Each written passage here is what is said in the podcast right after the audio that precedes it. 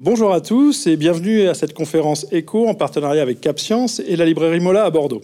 Aujourd'hui, nous avons le plaisir d'accueillir euh, Corinne Pelluchon. Corinne Pelluchon, bonjour et merci d'être avec nous aujourd'hui. Bonjour. Vous êtes euh, philosophe, professeur à l'université Gustave Eiffel. Votre champ de recherche couvre les questions d'éthique appliquée, d'éthique médicale, de questions animales, d'écologie politique et d'éthique à l'environnement. Vous avez publié une dizaine d'ouvrages, parmi lesquels euh, Les nourritures, philosophie du corps politique ou éthique de la considération. Euh, vous publiez euh, en janvier de cette année 2021 dans la collection L'ordre philosophique des éditions du Seuil, Les Lumières à l'âge du vivant.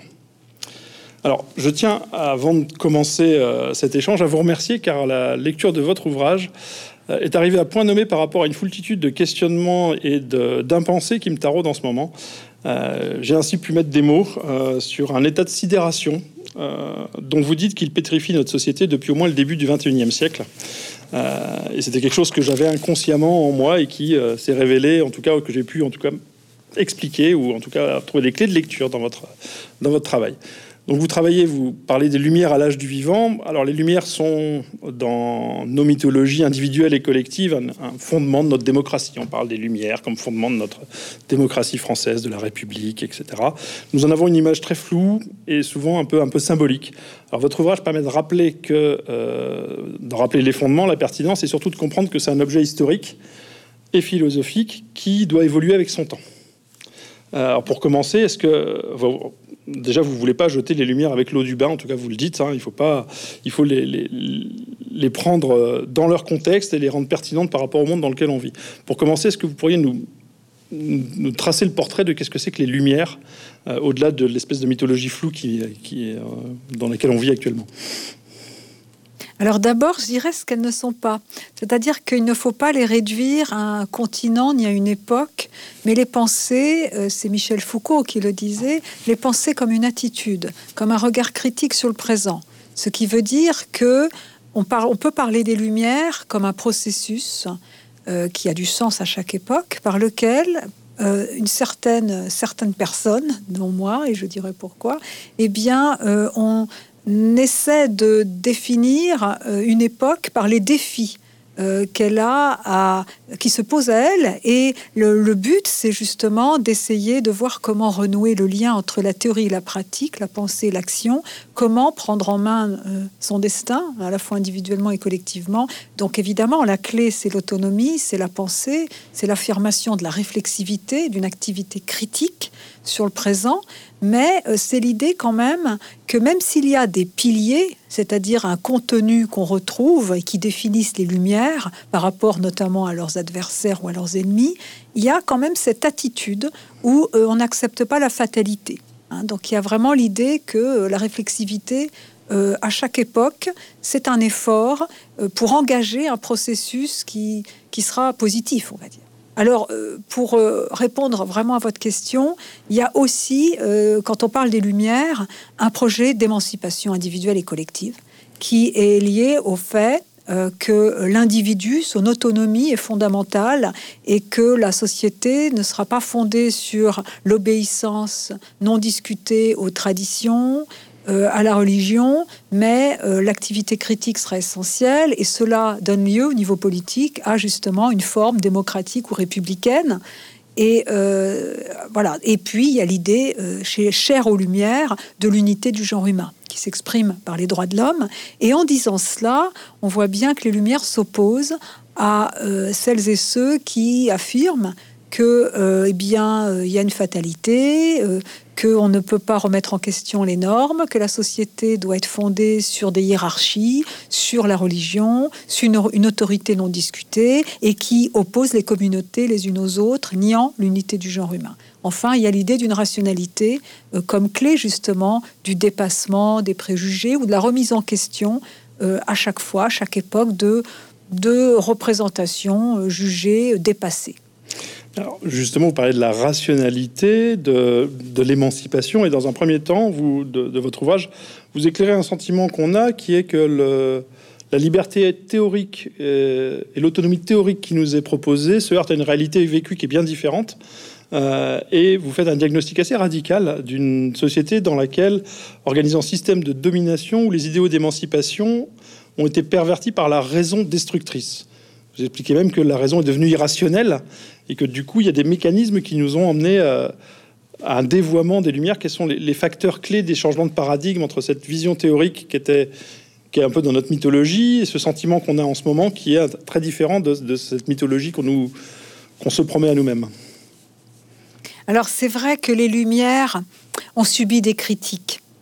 Euh, et c'est c'est vrai aussi que l'histoire du XXe siècle, ces tragédies, Auschwitz, Hiroshima, les goulags, euh, les crimes coloniaux, tout cela a euh, rendu euh, caduque, en tout cas a jeté un doute sur l'idéal d'un progrès par la rationalité, par les sciences, et l'idée d'une destructivité humaine, euh, du, euh, la science, des médecines mises au service du mal s'est imposée. Donc du coup, effectivement, il y a eu une éclipse des Lumières, sans parler au XXe siècle, notamment après la Seconde Guerre mondiale, sans parler aussi du fait que l'universalisme tant euh, vanté euh, par les Lumières passées, euh, a été accusé d'être une forme d'hégémonie. C'est-à-dire que justement les études postcoloniales, mais aussi les féministes, ont montré que l'universalisme d'antan était finalement une manière de s'abriter derrière des principes généraux pour imposer une culture. Et cet universalisme et le rationalisme arrogant qui permettait de de l'énoncer était euh, justement un faux universalisme et euh, finalement euh, une aveugle aux différences. Mais donc l'histoire euh, a, rendu finalement les lumières, euh, je dirais pas les a éteintes, mais a explique que dans le monde académique comme en dehors de l'université et donc même en politique, eh bien euh, parler d'universalisme, parler des lumières était difficile. Il y avait une sorte de d'éclipse. Et voilà. Donc et puis il faut dire aussi et ça, dès le début du XVIIIe siècle, dès le XVIIIe siècle, hein, mais jusqu'à aujourd'hui, les Lumières ont toujours été opposées à leurs ennemis. Il y a toujours eu euh, des personnes et des groupes qui pensaient que le projet d'une société d'égaux et le projet d'une société fondée sur des principes rationnels ou l'idée même d'une société qui serait plus inclusive, c'était un leurre et c'est euh, anti-lumière, puisque c'est comme cela qu'on les appelle, et il s'agit donc d'une structure intellectuelle, eh bien, on les entend aujourd'hui. Euh, chez, euh, on les entend quand il s'agit de, chez les personnes qui vantent la xénophobie, qui pensent qu'il n'y a pas d'unité du genre humain, qui ont des propos racistes, qui sont nationalistes, etc.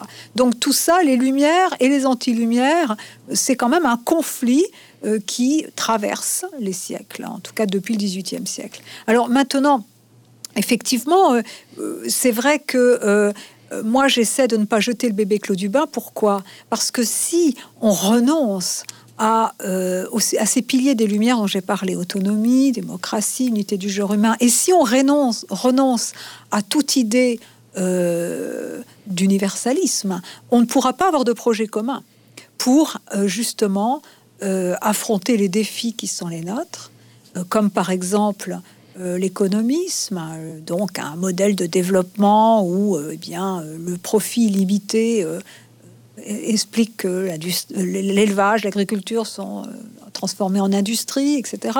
On ne pourra pas non plus trouver de réponse au réchauffement climatique, sinon par la coercition.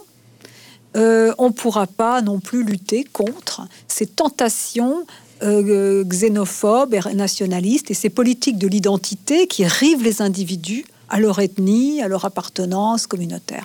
Donc euh, il y a une raison pour euh, repenser l'héritage des Lumières, mais on peut pas le faire de manière naïve. Et c'est là pour répondre vraiment à votre question, défendre les Lumières et défendre l'universalisme d'antan de manière euh, justement un peu euh, vieillotte. Hein. Le faire de manière défensive, agressive, c'est avouer son échec. Il faut trouver d'autres outils intellectuels pour penser un universalisme qui ne soit pas hégémonique, pour penser un rationalisme qui ne soit pas arrogant, pour reformuler l'unité du genre humain non pas seulement en euh, décrivant euh, la, raison, mais en pensant la, communauté de destin qui nous, unit, qui nous aux autres et en pensant, en prenant au sérieux notre condition terrestre et charnelle. Et donc, euh, reprendre l'héritage des Lumières, ça suppose de faire une critique des Lumières passées et une critique du rationalisme qui, qui effectivement s'est euh, et, c'est dévoyé parce que la raison elle-même n'est pas responsable de la bombe atomique, de tous ces crimes, etc. Mais euh, pour moi, et c'est le diagnostic que je fais dans ce livre, il y a une double amputation de la raison. C'est-à-dire que après les Lumières, à la modernité tardive, donc après la Seconde Guerre mondiale, mais sans doute aussi dès le 19e siècle, la raison qui chez Rousseau, chez Kant était l'organe de l'universel, s'est mis au service de l'individu dans ce qu'il a de plus particulier et surtout elle est devenue un simple outil de une fonctionnalité, et donc elle a donné naissance à ce, qu'on appelle le rationalisme instrumental. Elle est devenue calcul, c'est-à-dire que les choses, on les faisait sans penser aux finalités. Hein. donc ça a donné naissance à des phénomènes différents, mais qui ont un point commun, bureaucratisation, capitalisme, euh, totalitarisme, qui sont justement le fait d'une rationalité aveugle. Et selon moi, et ce sera mon dernier mot, il y a une amputation plus originaire de la raison qui vient sans doute de l'Occident et qui est le dualisme nature-culture, qui est la manière dont nous avons eu tendance en Occident à euh, séparer radicalement l'humain des autres vivants, à penser l'humain seulement à la lumière de la rationalité, du logos, et euh, ce faisant à euh, justement euh, avoir un rapport de domination à l'égard des autres vivants et peut-être des autres humains. Mais là encore, il serait erroné de mettre les représentants des Lumières même passées dans le même sac, parce que par exemple Diderot ou Rousseau, pour ne parler que d'eux, n'ont pas un dualisme nature-culture aussi massif que d'autres. Hein. Donc là encore, le procès qu'on fait des Lumières doit être nuancé. Hein. Il y a aussi euh, tout ce que, surtout au 19e siècle et au 20e siècle, tout ce, cette dialectique de la raison qui explique un petit peu euh, la situation dans laquelle nous sommes et qui nous oblige à avoir à la fois une critique radicale, on prend les choses à la racine, mais sans jeter le bébé l'eau du bain et sans effacer la diversité euh, des lumières passées et peut-être présentes. Vous parlez de cette, différence nature-culture. Vous dites aussi qu'il y, a un lien direct avec la séparation entre. Euh, il nous faut nous rapproprier notre corps aussi. Vous essayez de réunifier tout ça, j'ai l'impression, en disant voilà, si les lumières doivent. Euh, euh, ce que vous appelez les, nouvelles lumières à, l'âge du vivant, j'ai l'impression qu'en fait, on, on, étend le champ des lumières initiales qui étaient vis-à-vis -vis de mon prochain, la liberté des uns s'arrête ou commence celle des autres, plein de choses comme ça, à un champ beaucoup plus large qui inclut à la fois presque les générations passées, les générations futures, la biodiversité, les animaux euh, et les cultures dans un espèce de grand, de grande volonté de d'étendre le champ de la considération. C'est un mot qui est très important en tout cas dans la façon dont vous proposez une évolution, et on, va y revenir un peu plus tard. Mais j'ai l'impression que vous étendez en disant voilà, ces nouvelles lumières, elles doivent s'adapter au champ. On a mondialisé, on a réifié les choses, on a réifié les gens, euh, on a réifié les, on a unifié les cultures, on a fait une culture de masse. Vous dites attention, non, ce champ des nouvelles lumières est beaucoup plus large que le champ des lumières de départ qui étaient où il y avait des logiques de proximité. On était moins mondialisé, on avait moins de sujets. Est-ce que je me trompe quand je, quand je dis que c'est nécessaire d'agrandir le champ de, considération globale qu'on doit prêter aux choses au sens large oui, enfin, je partage tout à fait cette, cette vue et c'est ce que je dis. Mais je dirais que ce que j'essaie de promouvoir, c'est pas des lumières qu'on appliquerait à la situation écologique, démographique, technologique présente. Il s'agit pas d'appliquer les principes passés au présent. Il y a effectivement des lumières nouvelles parce qu'elles sont en rupture avec euh, les conceptions passé qui était effectivement dualiste. Mais il faut le comprendre. C'est-à-dire que euh, des hommes comme Rousseau, Kant et d'autres se sont battus pour que euh, on fonde l'état de droit sur l'individu, sur la liberté individuelle et non sur les religions, etc. Donc il fallait bien forger cette fiction théorique d'un humain pensée abstraction faite de ses appartenances et de son corps. Hein. L'individu pensait séparément euh, de, des autres, de la nature, et pensait comme liberté. Donc à l'époque, les Lumières se définissent toujours par un combat et par un combat contre des mmh. adversaires. À l'époque, c'est euh, c'est la religion, c'est la théocratie. Pensons à Hobbes et Rousseau, qui sont les euh, héros des Lumières, euh, que je trouve s'appelle radical d'ailleurs. Mais voilà, donc je pense qu'à l'époque, c'est normal et il faut toujours saluer les efforts de nos ancêtres qui nous ont permis à nous d'avoir les droits de l'homme, d'avoir une société démocratique où l'humain pense justement, se pense comme liberté, comme projet. Mais aujourd'hui, il faut euh, vraiment euh, penser également notre dépendance à l'égard des écosystèmes, des éléments, de l'eau, de l'air, donc la matérialité de notre existence. Il faut prendre au sérieux cette corporéité, le fait que nous ne sommes pas seulement projet, mais qu'il y a une réceptivité, il y a une passivité et il y a aussi une interdépendance, non seulement à l'égard d'autrui, mais à l'égard des autres vivants, notamment des animaux, et aussi nous prenons au sérieux le fait que par nos actions, notamment par nos technologies et nos modes de vie, nous avons un impact sur des êtres qui ne sont pas encore nés, sur des animaux, quand on les mange, quand on, etc. Et euh, du coup, euh, finalement, il y a, nous sommes toujours en contact avec les êtres présents, passés, futurs, et avec les autres vivants. Euh, donc, l'éthique et la justice ne peuvent pas se limiter à un jeu JEU entre vous et moi alors qu'effectivement, l'article 4 de la Déclaration des droits de l'homme et du citoyen, eh cet article dispose que la seule borne à ma liberté, c'est la liberté de l'autre et même de l'autre être actuel et même de l'autre concitoyen, ce qui est quand même limité. Donc effectivement, je crois que c'est très, d'ailleurs c'est très, c'est un horizon d'espérance que de voir que finalement notre euh, il y a l'élargissement de la sphère de notre considération à ces êtres euh, dont nous affectons les conditions de vie. Hein, et qui aussi font partie de notre vie parce que notre vie n'est pas seulement liée à notre pensée, mais elle a une matérialité. Nous habitons la terre, donc nous cohabitons avec autrui, nous cohabitons avec les autres vivants. Et la question de l'éthique, c'est faire de la place aux autres au sein de son existence. Donc cette prise au sérieux de la matérialité de notre existence, que j'avais mis au cœur de la philosophie de la corporéité, que de livre en livre j'ai essayé de développer, eh bien, elle change complètement les finalités du politique et le sens de l'éthique, qui n'est pas seulement hein, donc euh, quelque chose qui est lié à nos rapports intersubjectifs entre nous. Donc ça, c'est vraiment important. Et les nouvelles lumières, elles, elles elle suppose cette révolution anthropologique, c'est-à-dire cette prise au sérieux de la corporéité du sujet, mais aussi cette manière euh, que nous avons aujourd'hui, je crois, et qu'il faut accompagner, cette manière de penser ce qui nous relie aux autres humains et non humains. Et, euh, en quoi, justement, euh, ce que nous faisons, nos modes de vie, nos modes de production, la matérialité de notre existence, eh bien, euh, et le fait que nous sommes toujours en contact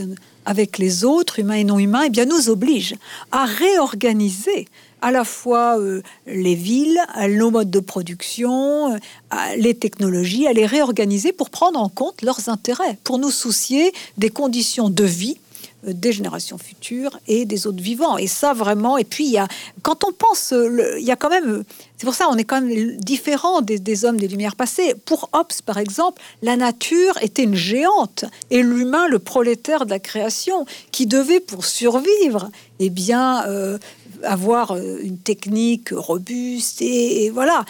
Aujourd'hui, c'est un peu le contraire. On a l'impression que la nature est fragile et que l'humain par son poids démographique, ses technologies, peut justement euh, la, menacer. Donc du coup, euh, il y a vraiment... Mais encore une fois, je crois que l'idée, c'est de ne pas appliquer les recettes du passé au présent. C'est vraiment un, saut. Un saut qui veut dire les nouvelles lumières que vraiment on ne peut, paradoxalement, maintenir les piliers des Lumières et défendre ce projet d'émancipation à la fois individuelle et collective qu'en menant une critique radicale des fondements passés, à la fois euh, de ce rationalisme instrumental qui naît surtout après le XVIIIe siècle, surtout 19e et 20e siècle, mais aussi en, en extirpant comme le, une écharpe dans la chair, ce qui est peut-être le vice de notre civilisation, c'est-à-dire ce dualisme nature-culture, cette manière que nous avons eue de nous penser euh, comme un empire dans un empire, disait Spinoza, et de nous séparer radicalement des autres vivants. Et j'en profite pour dire que ce geste radical de remise en question des fondements un peu euh, parfois tacites de euh, la civilisation, eh bien, ne veut pas dire qu'il y ait ne veut pas, n'oublie pas qu'il y a eu des gens comme Montaigne, qu'il y a eu des, de grands auteurs qui ont souligné, par exemple, l'importance des animaux. Hein. Et puis surtout, ça ne veut pas dire qu'on tombe dans une éthique de l'indistinction où entre euh, la bactérie, le virus, euh, les arbres, les animaux et nous, il n'y aurait euh, aucune différence. Hein. C'est vraiment un humanisme de l'altérité, de la diversité qui est à l'horizon de ce travail-là, et donc de la diversité et de l'altérité, et un humanisme parce que ça veut dire que c'est à partir de l'humain qu'on protège la nature et les animaux. C'est à partir d'une transformation de soi et de et d'un remaniement psychique, mental, intellectuel de toutes ces représentations qu'on peut arriver à justement nous soumettre individuellement et collectivement sur une nouvelle trajectoire. Mais évidemment, ça ne se fait pas en claquant des doigts, ça ne se fait pas sans, sans une remise en question profonde et toujours difficile, parce que nous avons tous été élevé, en tout cas vous et moi, je crois qu'on est à peu près de la même génération, avec des dualismes. Euh, d'un côté l'instinct, d'un côté la liberté, d'un côté la nature, d'un côté la culture, d'un côté... Et tout ça veut dire qu'il faut aller chercher très loin en soi pour à la fois remanier euh, ces représentations, en avoir d'autres, sans pour autant jeter tout cet héritage magnifique qui est celui des Lumières et l'héritage aussi important de, des traditions occidentales, qui encore une fois, dans les traditions occidentales, il y a Saint François d'Assise, il, il, y a une diversité, il y a des, la considération que moi, ce que j'appelle la considération envers les vivants, d'une certaine manière, il y en a des traces dans le passé. Il s'agit, quand on fait une critique du passé, c'est pas un rejet. Il y a aussi euh, des, potentialités insoupçonnées qu'il s'agit de mettre au jour. oui, et ça, ça peut même remonter jusque dans des, textes religieux quand on dit aime ton prochain comme toi-même. Si le prochain est étendu très largement, on n'est pas très loin de quelque chose qui, euh, qui serait assez proche de, de cette philosophie, euh, sans en faire la promotion évidemment. Euh, vous dites qu'il faut nous émanciper, qu'on a une, critique radicale de nous-mêmes à, faire individuellement, collectivement. Euh, parce que s'émanciper, c'est d'abord identifier ce de quoi on doit s'émanciper. 9 fois sur 10, on ne le sait pas, il faut en prendre conscience. On voit cette prise de conscience individuelle, collective, on, sent qu'elle monte, on sent qu'il y a quelque chose qui est en train de se passer. Par contre, vous insistez euh, beaucoup aussi sur notre rapport à la technique. Euh, vous dites pas d'ailleurs les sciences, vous dites souvent la technique. Euh, notre rapport à la technique qui en fait nous empêche, ou en tout cas est un frein, ou un leurre euh, quand on va parler de transhumanisme, quand on va parler, ou une fausse solution. En tout cas, vous interrogez notre rapport à la technique pour le remettre dans une finalité.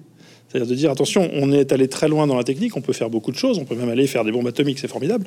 Euh, comment on doit faire évoluer ce rapport à la technique pour qu'il soit plus quelque chose qui nous, nous empêche de faire cette transformation?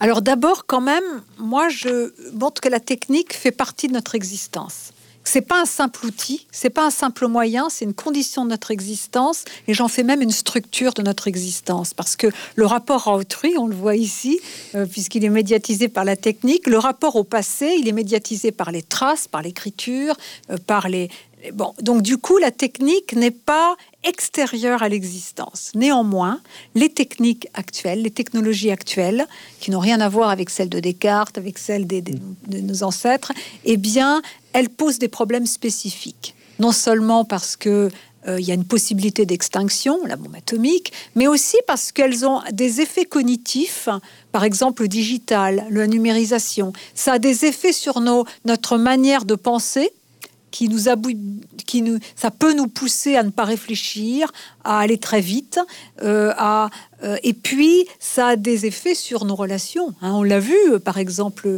les, réseaux sociaux ont un impact sur la manière dont sur la démocratie, même en tout cas, il y, a tout un tas de choses. Donc, du coup, la question, c'est, si vous voulez, de ne pas être technophobe et mais de ne pas non plus considérer euh, les technologies actuelles comme étant neutres. parce que loin d'être neutres, elles imposent parfois certains fonctionnements et surtout elles peuvent.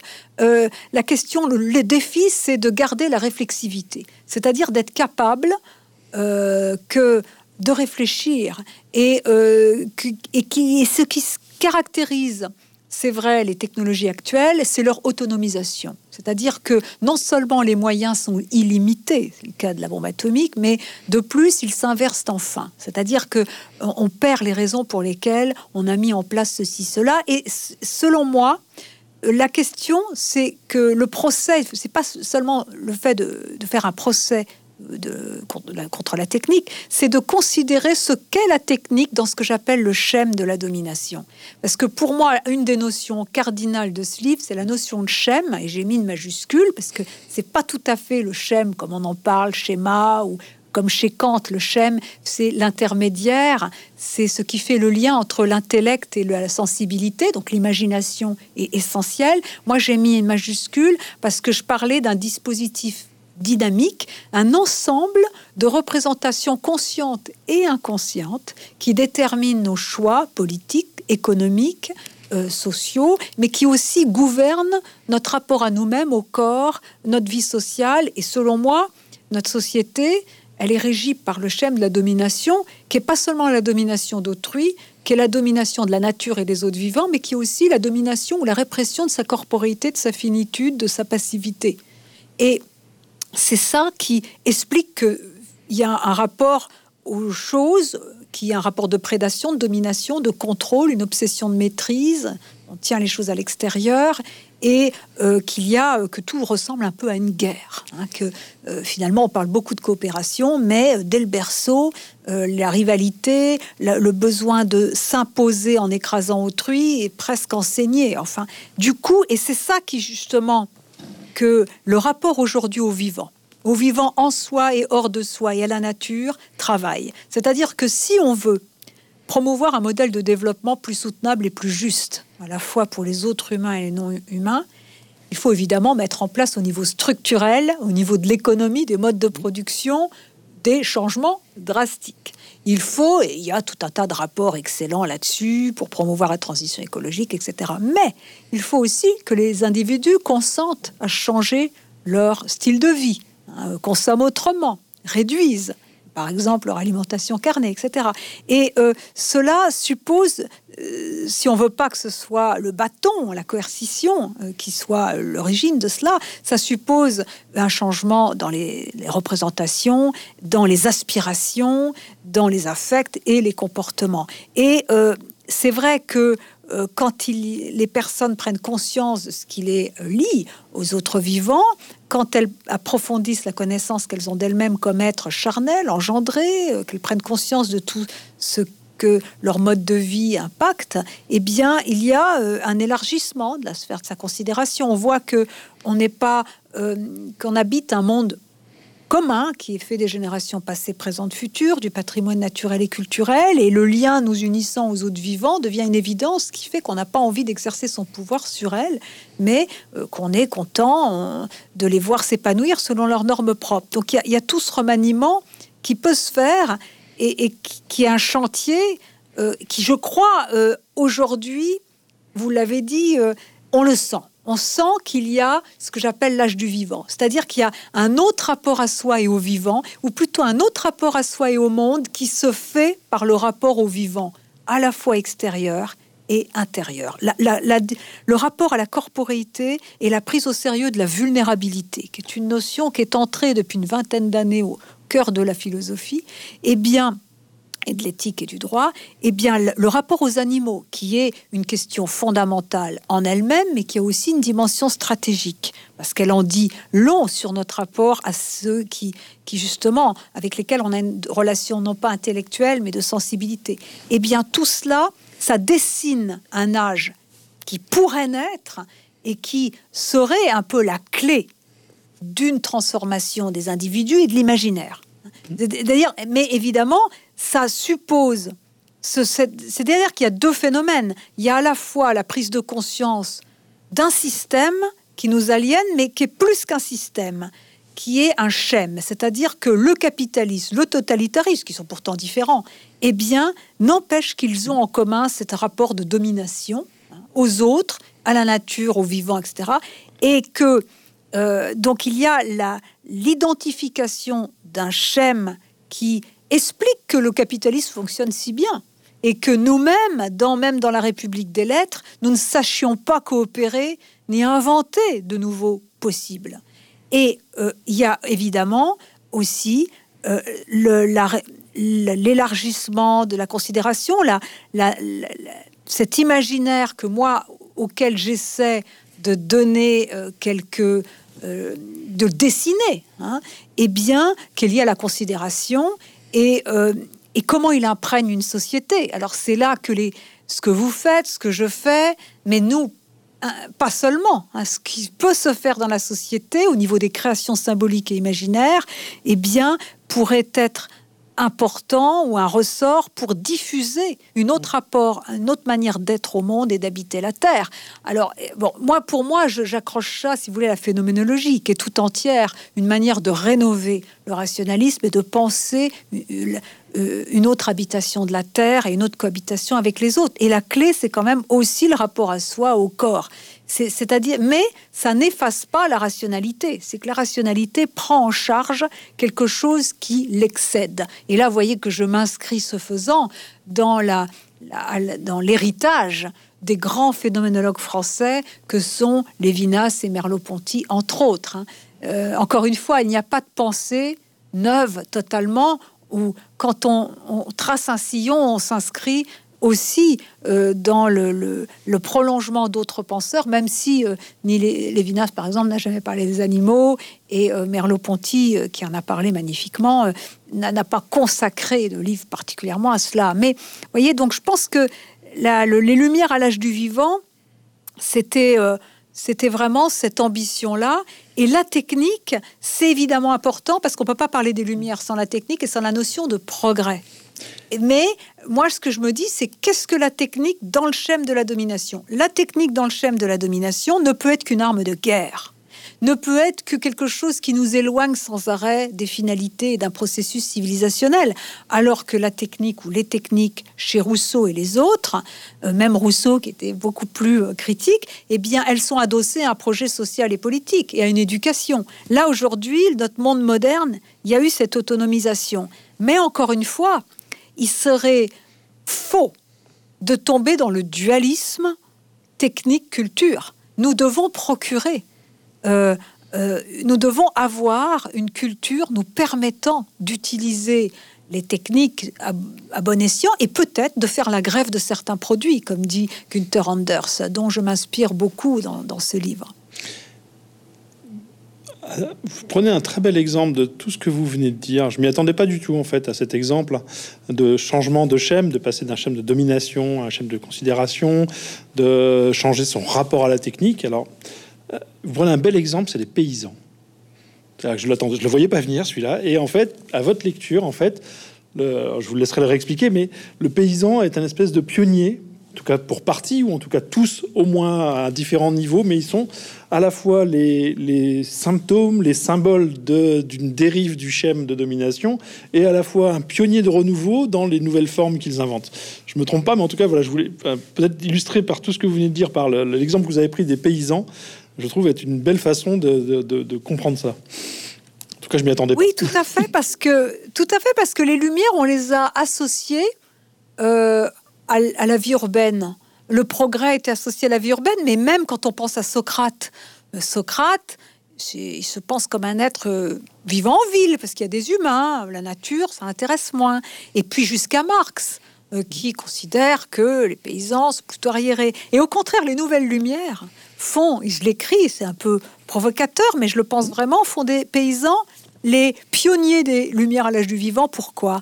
Ben Parce que ceux qui prenant conscience du fait que le, système dans lequel ils sont, ils sont n'offre pas d'issue et identifiant sans doute aussi que c'est global, c'est un schème, quoi, ce que j'appelle moi le schème, mais en tout cas que le problème est global, que c'est le rapport aux autres, à la nature, aux animaux qu'il faut changer. Certains d'entre eux qui sont dans une impasse, hein, il y a quand même beaucoup de suicides chez les paysans. Mais ceux qui arrivent en s'associant à euh, s'organiser, à euh, promouvoir de nouvelles méthodes, de nouveaux modes de production et euh, de nouvelles manières d'écouler leurs marchandises, eh bien, ils, ils s'en sortent mieux et surtout, on voit le lien entre le soin de soi ou le souci de soi, le soin de la terre, la coopération. Parce que l'émancipation comporte un moment contre.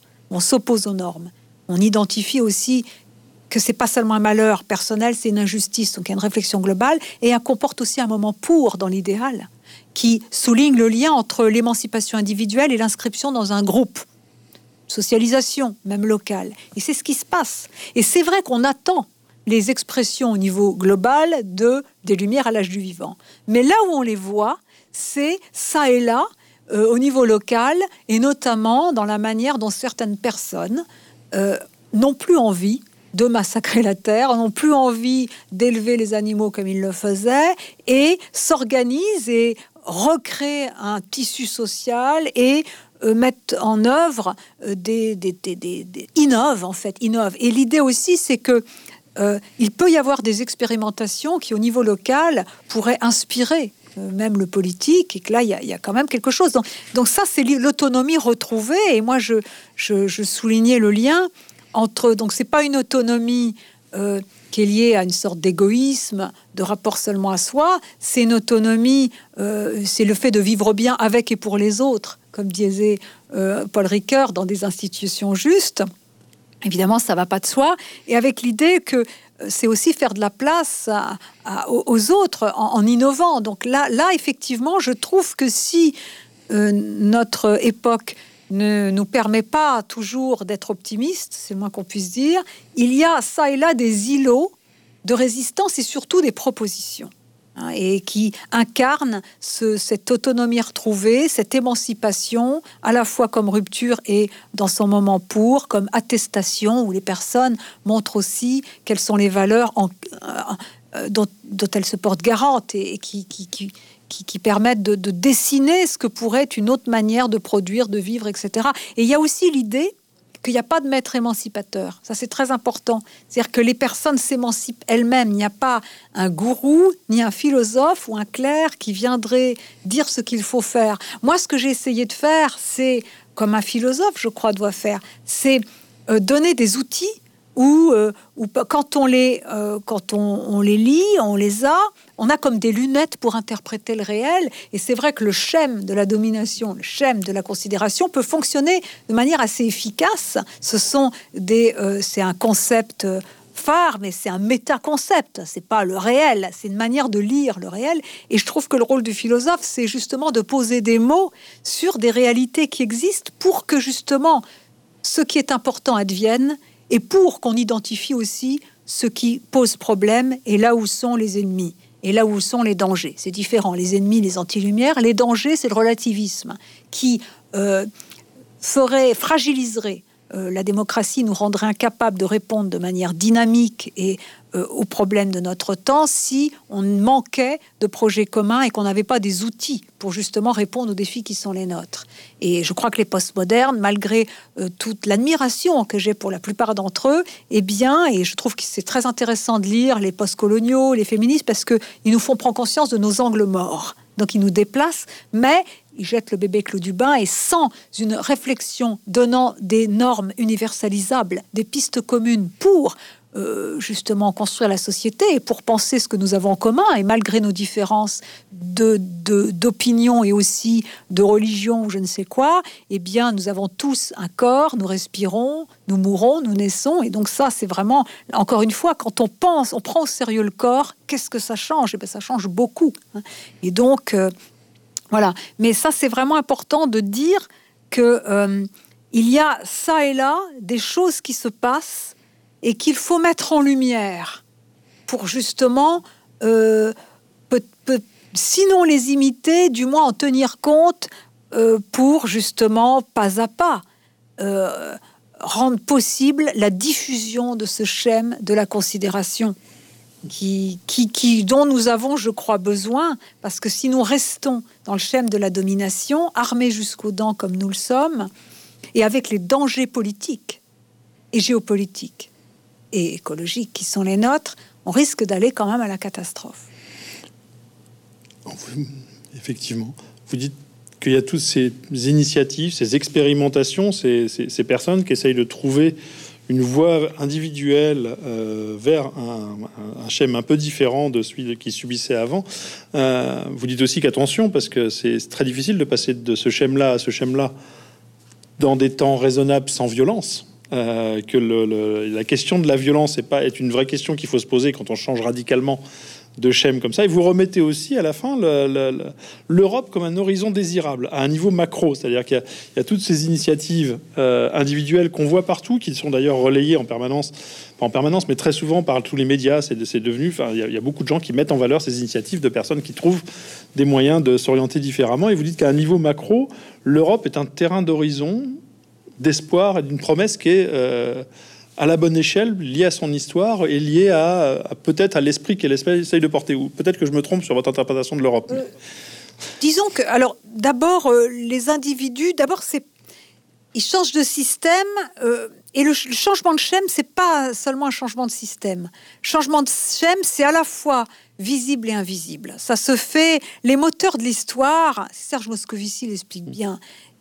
Les, les changements se, se font aussi au niveau inconscient et peut-être sont plus profonds, même s'ils sont immédiatement pas visibles. Question animale, on voit bien qu'il se passe quelque chose de très très profond qui touche des couches archaïques, primitives de notre psychisme et qui modifie des choses. Alors, bon, les, paysans qui s'en sortent, d'abord, ils font pas tout seuls. J'ai insisté beaucoup sur le fait que l'émancipation, elle est rarement faite toute seule.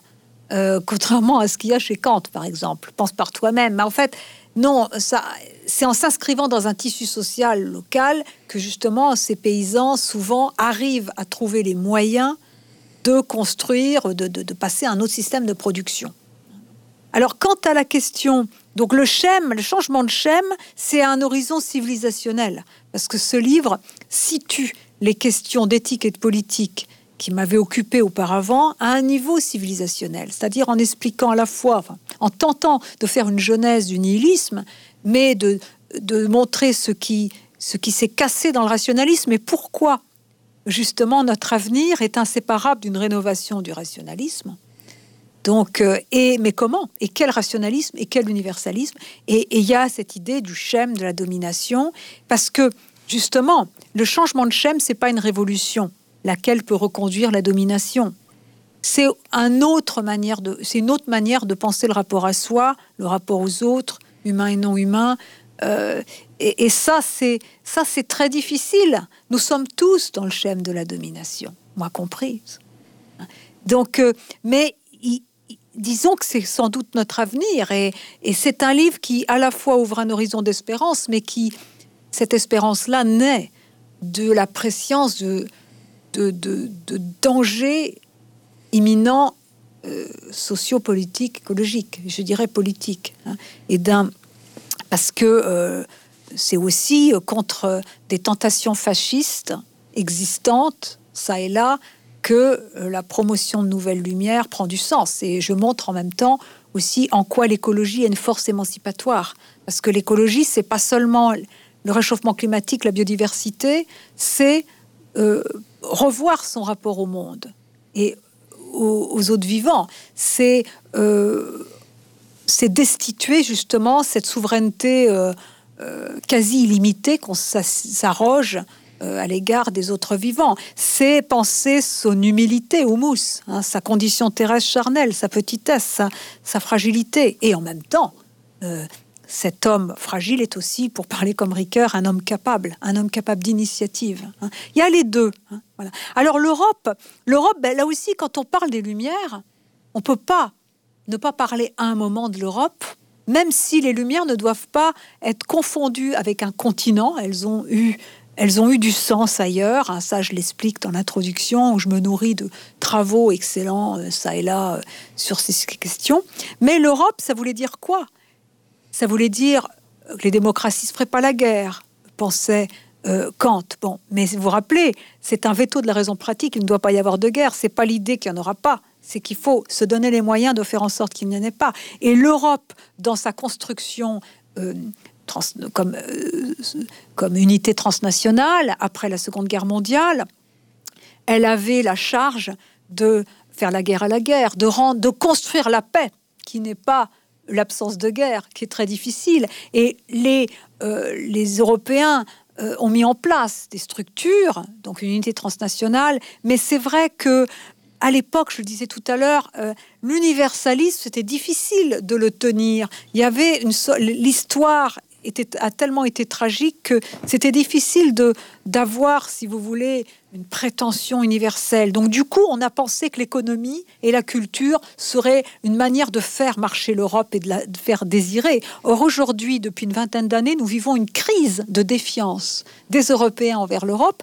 Or, il me semble qu'elle pourrait être, à condition qu'elle prenne conscience de son passé meurtrier, de la responsabilité qu'elle a à l'égard de son passé meurtrier, mais aussi qu'elle prenne conscience de son héritage, lequel a un sens philosophique, lequel est lié aux Lumières, dit le grand Husserl, et dit son fils spirituel Patochka, qui l'a payé de sa vie, eh bien, à, condition qu'elle prenne conscience du fait que c'est l'histoire de l'émancipation, c'est l'histoire depuis Socrate finalement de la problématicité du sens, qu'elle renonce à l'idéologie, qu'elle renonce aussi à faire une politique de puissance et qu'elle puisse s'imposer sans rien imposer en, pour moi, redéfinissant un projet politique à partir de l'écologie tel que je l'ai défini comme sagesse l'habitation de la Terre, donc pas seulement euh, réchauffement climatique et tout, mais comme réorganisation de euh, la société à la lumière du schème de la considération, puisque pour moi l'écologie, c'est la traduction euh, empirique et accessible à tout le monde, si vous voulez, et concrète, économique, etc.,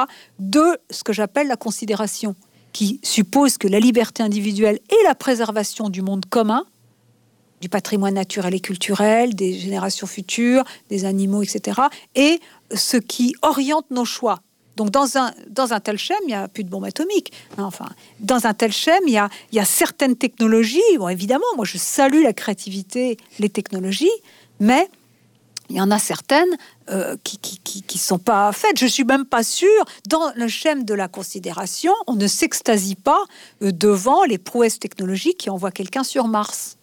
Donc euh, voilà. Hein, euh, les, voyez, c'est quand même c'est des lunettes différentes qui nous font voir le monde. Et l'Europe pourrait être la chance de ce projet-là euh, qui, sans l'imposer au reste du monde, puisque de même qu'il n'y a pas de maître émancipateur, chaque culture peut considérer justement ce qu'est une politique de considération, ce qu'elle a habité la Terre de manière plus juste et redéfinir les, euh, les techniques en à partir de fins civilisationnelles et pas pour le marché, les multinationales ou la guerre de chacun contre chacun, mais chacun avec son, à son rythme propre et avec ses exigences propres liées à sa culture.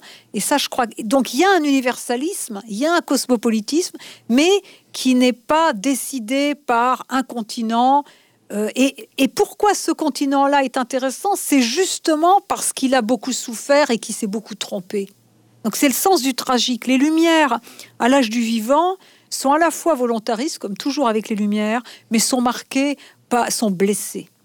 Parce que il y a eu le passé et il est impossible de l'effacer. Il y a de l'irréparable. Réparer, ça veut dire qu'il y a de l'irréparable. Construire, et tout mon travail est un travail de la reconstruction et de la construction, c'est parce qu'on a une préscience des, drames possible, de dangers possibles, et qu'il y a aussi, en tout cas pour moi, une difficulté d'être liée à notre monde. En particulier, c'est vrai, je l'avoue, au massacre quotidien des animaux qui, pour moi, me rendent la vie très difficile à supporter. Hein. Et en même temps, le travail d'écriture, et notamment ce livre où j'ai mis beaucoup, euh, j'ai effacé la sueur, j'ai essayé, mais euh, c'est ouvre un horizon d'espérance au sens où l'espérance n'est pas l'optimisme, qui est son ersatz, disait Bernanos, au sens où c'est une trajectoire et c'est volontariste, hein. c'est se mettre sur une trajectoire. Et, mais comment Et avec les outils de la philosophie, évidemment, qui, qui, est toujours un peu ambitieuse, la philosophie, en tout cas, enfin, moi je pense qu'elle est ambitieuse. Et euh, Husserl, dans son texte 35, qui est si présent dans ce livre, dans sa conférence de Vienne, montre la philosophie doit être ambitieuse, mais il dit qu'elle devrait euh, elle devrait se faire à plusieurs. Moi, je, je pense que les Lumières à l'âge du vivant, c'est vraiment, voyez, l'acte par lequel on nomme une époque, l'âge du vivant. Pour la faire advenir, l'idée, l'idéal, le rêve, ce serait que justement, ça inspire des créations imaginaires autres que la mienne. Et, euh, et que voilà, qu'il y ait quelque chose qui, germe euh, et, qui évite à la fois l'éthique de l'indistinction, où, vraiment on est dans un monisme qui, finalement euh, efface le tragique, efface les différences, euh, dira que manger des carottes et manger un animal, c'est pareil, quoi. Et en même temps, qu'on soit pas dans ni l'universalisme de grand-papa, qui est quand même dépassé, et qui a l'âge du, multiculturalisme, tout ça, et qui prend pas au sérieux les critiques des postmodernes, qui, qui quand même sont justes, et, et, pas non plus donc cette espèce de d'arrogance de, la raison. Euh, euh, voilà, donc c'est ça que j'ai essayé de faire. Alors l'Europe là-dedans, je m'appuie là encore sur ce qu'a dit, ce qu'ont dit Husserl et Patochka, tout en essayant, moi, je, mets les lumières à l'âge du vivant. Ils parlent pas d'écologie, ils parlent pas de, cela, mais je me mets dans leur pas en, montrant ce qui pourrait être. Là encore, je suis pas sûre que euh, ça marche, parce que l'âge du vivant a contre lui euh, justement le schème de la domination dans lequel nous sommes, plus que jamais, et il a contre lui des forces extrêmement puissantes, euh, partout, hein, et, et, armées jusqu'aux dents, et, voilà. Donc...